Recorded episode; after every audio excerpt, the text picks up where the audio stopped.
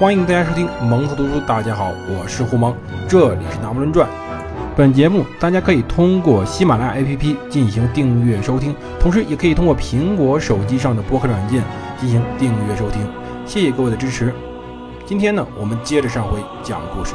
上次上好几期，我们一直讲过当时法国的动荡与不安，尤其是法国王室的名誉扫地。但是，无论是法国的财政困难，还是法国王室的名誉扫地，其实对于普通老百姓来说，并不重要。一个农民怎么会关心到底王室出了什么事儿，还是说法国财政崩溃了？这些事情对于一个自给自足的农民来说，并没有什么影响。但是，凡事都有个开始。要说随后那场波澜壮阔大革命从什么时候开始的呢？就是从农民开始的。是从天灾开始的，在一七八九年的三月，当时拿破仑呢接着在写自己的小说，写自己的话剧，但是随后瑟尔发生了暴乱，暴动人群杀死了两名古商，当时拿破仑奉命沿着索恩河下行二十英里去瑟尔镇镇压暴动。这次行动中，他呢非常勇敢，他担任副指挥，他表现出来了自己的本性。这个十九岁的军官对着当时的群众喊道：“我。”只对暴徒开火，他非常出色地完成了任务，赢得了当时狄太一将军的欣赏。但是这只是开始。为什么当时要抢劫谷物商呢？因为当时的情况非常非常的严重。当时一场非常严重的冰雹席卷了法国北部，摧毁了大部分快要成熟的庄稼。由于卡隆之前呢，在1787年制定一个法律，什么呢？就是谷物可以自由出口，原来法国就没有多少存粮，自由出口导致法国的库存见底。这时候突然农业遭到破坏性的一种灾害，那么结果是什么？就粮价飞涨呗。在一七八九年收割季前几个月，造成了严重的经济困难，面包价格严重上涨，消费者把更多收入放在了食品上，对于其他商品的需求就会下降。而与此同时，由于1786年商业条约的影响，制造业法国竞争不过已经工业革命完成的英国，英国商品在竞争中击败了法国，导致法国的工业遭受严重冲击。就是在这个时候，面包价格飙升之时，当时工人也开始失业了，而之前的一年冬天又非常的寒冷，导致雪上加霜。河流封冻，磨坊停转，大宗运输停止。河流解冻时，又导致了洪水。就在拿破仑当时面对的问题是：由于失业、面包昂贵、粮食短缺、洪水造成的综合问题，老百姓受不了了。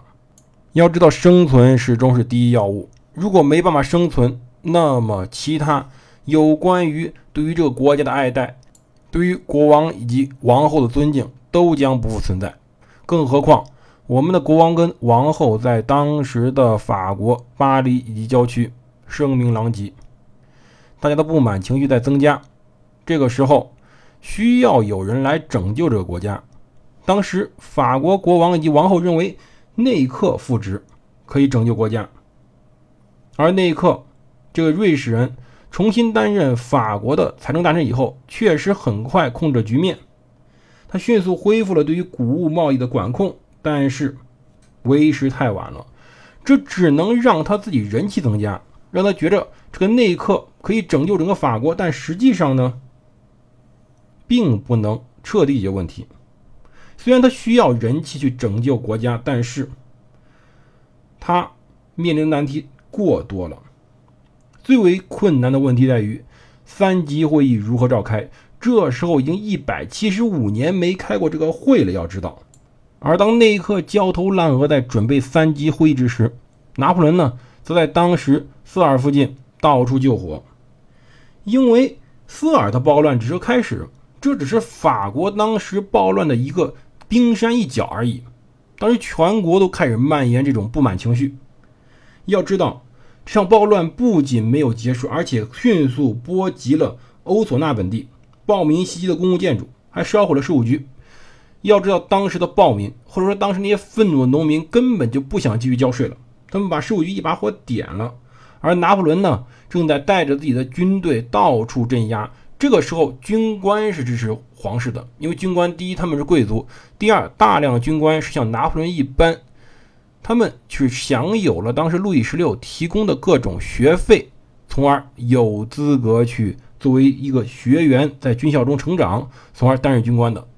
他们本人对于皇室相当忠诚，并且相当尊敬他们的国王以及王后。虽然他们王后确实名声不佳，也听说过，可是呢，他们确实相当尊敬他们。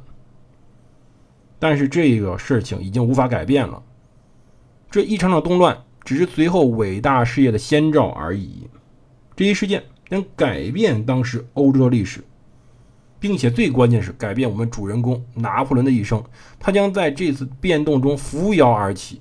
而在拿破仑忙着到处救火之时，巴黎正在沸反盈天。为什么？三级会议即将召开。要知道，那些贵族们呢，有一个想法：贵族们希望能够去以贵族和教师阶层镇压当时的那些第三阶级。说白了就是收钱呗，让第三阶级乖乖的把钱掏出来，救拯救整个法国，恢复法国秩序。这个是当时教士贵族的核心思想。要说为什么他们会这么想呢？是因为当时的三级会议一个本身非常有特点的一个机制决定决定的，它不是说是按人头投票的，它是按阶层投票的，或者说他们是在各个阶层自己商讨完自己的议案以后，最后每个阶层一票投出最后结果。就是说，如果说任何两个阶层携手起来，另外一个阶层将毫无胜算。比如说，当时贵族和教士他们有自己想法，他们希望。可以做到一些目标，那么第三阶级将不得不遵守。贵族组成的一个巴黎思想群体开始成立所谓的三十人委员会，试图在公共舆论中掀起一个浪潮。这些人写了小册子，在全国分发。当再次召集精神会议，拒绝内克的催促，并支持一六一四年当时的会议形式，就是说。他们希望恢复到一百七十五年前那场会议的形式，仍然由教士和贵族去压制第三阶级。但是这已经不是当年了。在这些年间，我们之前介绍过，整个欧洲财富兴起，整个资产阶级开始崛起，而有些贵族也开始倒向了当时的资产阶级。这时候，一切的秩序都不一样了。仍然要坚持一六一四年的形式，必将遭到反对。而随后，反对一六一四年形势的呼声被广泛认可，以至于内克开始觉着我们有胆量进去采取行动。他颁布命令说：“鉴于第三等级在国民中的比重，他们代表人数应该翻倍。但是，如果还是按照等级而非人头表决，这没有任何意义。”不过，内克相信，一旦三级会议召开，召开，教士和贵族可能会被劝导放弃自己的特权。太天真了，开玩笑啊！但是没办法呀，这就是妥协。第三阶层的人数翻倍只是个不错的开始，并且也是个不彻底的措施。要知道，对于该措施的不满，彻底支配了当时1789年整个春天的选举。要知道，在我们的主人公拿破仑在四处救火之时，这时候三个等级已经分裂了。每个等级所起草陈情书，就说他们表达自己等级意愿的那个书信是完全不相符合的，或者说他们每个阶级的想法都不一样，尤其是第三等级，这时候所涉及的已经不仅仅是三级会议如何召开了，而是每一个等级自己的想法。其实他们也不是完全没有共识，比如说贵族和资产阶级在他们的陈情书中写道，表示对于国王的忠诚。但是他们还一直要求取得国民代表同意的法律统治代替国王的统治，也就是说要限制王权，要保障人身自由，要反对警察和法官的专横无道，要给予书报就是图书报纸以合理的出版自由，要改革教会。而教会呢，反过来了，教会希望能由教会统治当时的教育。教会本身对于法国教育推动极大，要知道。法国这个时候由以前的十分之一的识字率，到现在的五分之一，甚至于三分之一，确实教会的功劳。但是新兴学校已经开始了，教会反对他们。但这只是一个小小的分歧，更大的分歧在于税收。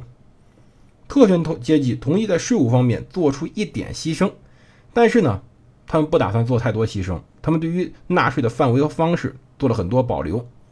他们普遍反对一点，就是三级会议按人投票，并且明确表示必须保留等级，维护贵族的荣誉和领主权。而第三等级却认为，权力的平等同自由是不可分割的。要知道，这一条是之前。法国帮助的那个国家，在大洋彼岸的美国要提出来的平等自由，这时候已经传到法国了，并且在第三等级，也就资产阶级和平民中深入人心。虽然这不注定了当时国王的裁决会失败，也不注定了当时这三级会议会谈不下去，但是这种巨大的分歧导致最后三级会议注满了阴霾。拿破仑在旁边看着。这场学习对于他是非常重要的。要知道，他非常清晰的看到当时各阶层之间的分歧、各阶层之间的动荡，以互相联合起来对付另外一方这种尔虞我诈。这场竞争在五月五号开始。五月五号，三级会议在凡尔赛宫召开。